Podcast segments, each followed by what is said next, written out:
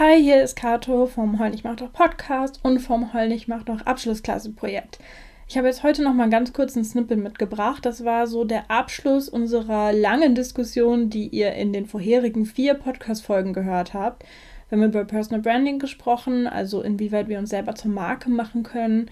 Wir haben über die Creator Economy gesprochen, die ja quasi ein Produkt dessen ist. Ähm, wenn man eben eine Brand aufgebaut hat, wenn man eine Community aufgebaut hat, dann kann man da an der Creator Economy teilhaben und haben über verschiedene Passion Projects gesprochen von anderen Leuten, von Kreativen, die coole Sachen ins Internet stellen.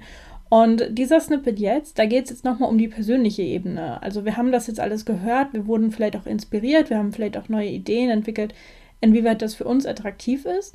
Und jetzt können wir nochmal überlegen, okay, wenn ich mich jetzt entscheide, dieses Projekt zu machen, zu veröffentlichen, unter meinem Namen online zu stellen, was bedeutet das jetzt für mich?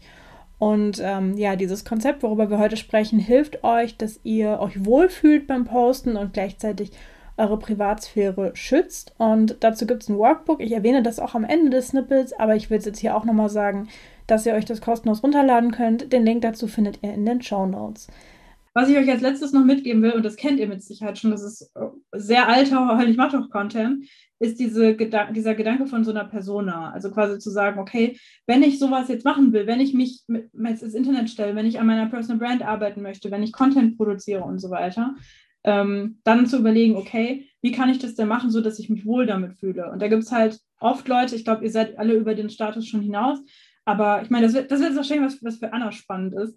Ähm, zu sagen, okay, ich habe noch nie im Internet was unter meinem Namen oder mit meinem Gesicht oder unter meiner persönlichen Marke irgendwie publiziert und sich da erstmal so ranzufinden. Und was ich da halt empfehle, ist, dass man sich überlegt, okay, ähm, wer bin ich online, was teile ich, was teile ich nicht, das mit den Stärken und Schwächen, was wir vorhin schon angesprochen hatten, oder auch sowas wie, was will ich denn bewusst auch als Fun Fact oder als Markenzeichen oder sowas auch nach draußen teilen. Was dürfen die Leute wissen? Dürfen die Leute wissen, dass ich zwei freche Kater habe, die mir immer auf den Schreibtisch springen und dann manchmal bei einer Podcastaufnahme sich am, am Mikrofon reiben und deswegen lustige Geräusche entstehen? Oder andersrum, was gibt es denn, was ich nicht teilen möchte? Also äh, zum Beispiel die Diskussion über Kinder im Netz äh, war ja jetzt auch, ist jetzt auch wieder neulich äh, hochgeschaukelt, dass Leute da halt nicht darüber nachdenken, was sie da alle so teilen und dass das dann halt auch missbraucht wird von Leuten, die ähm, da Böses mit vorhaben mit den Fotos und Videos von den Kindern. Oder andersrum, ähm, zum Beispiel, wir hatten ja schon das Thema, äh, oute ich mich quasi mit irgendwelchen psychischen Erkrankungen oder äh, mache ich mir damit selber das Leben schwer, weil die Leute dann halt irgendwie sagen, nee, du hast die und die Erkrankung, du bist bestimmt irgendwie nicht zuverlässig genug oder sowas. Oder andersrum sage ich, nee, ich will aktiv eine Stigmatisierung machen, Deswegen benenne ich das Thema auch so und zeige, dass ich trotz Erkrankung XY äh, irgendwie coole Sachen machen kann und ähm, damit gut klarkomme und so weiter und so fort. Dass man sich sowas halt bewusst überlegt und quasi sagt, das werde ich machen und das werde ich nicht machen und sich damit sicherer fühlt. Und als letzten Tipp, dass man sich so ein bisschen so eine Jury vorstellt, ähm, die man mit Leuten besetzt, deren Meinung einem irgendwie wichtig ist. Also das könnte, das können Leute sein, die man kennt, also zum Beispiel irgendwie die eigene Mama oder die beste Freundin. Das könnten Leute sein, die man so halb kennt oder die man sich vorstellen kann, sowas wie ähm, die Personalchefin bei meinem nächsten Vorstellungsgespräch. Und wenn man sich dann irgendwie unsicher ist in dem, was man so veröffentlichen möchte, dass man dann quasi vorher überlegt, okay, wenn ich jetzt hier dieses Video veröffentliche, diesen Blogpost, diesen Instagram-Post, was auch immer, was würde denn meine innere Jury dazu sagen? Was würde meine Mama dazu sagen? Was würde mein bester Kumpel dazu sagen? Was würde die Personalchefin dazu sagen?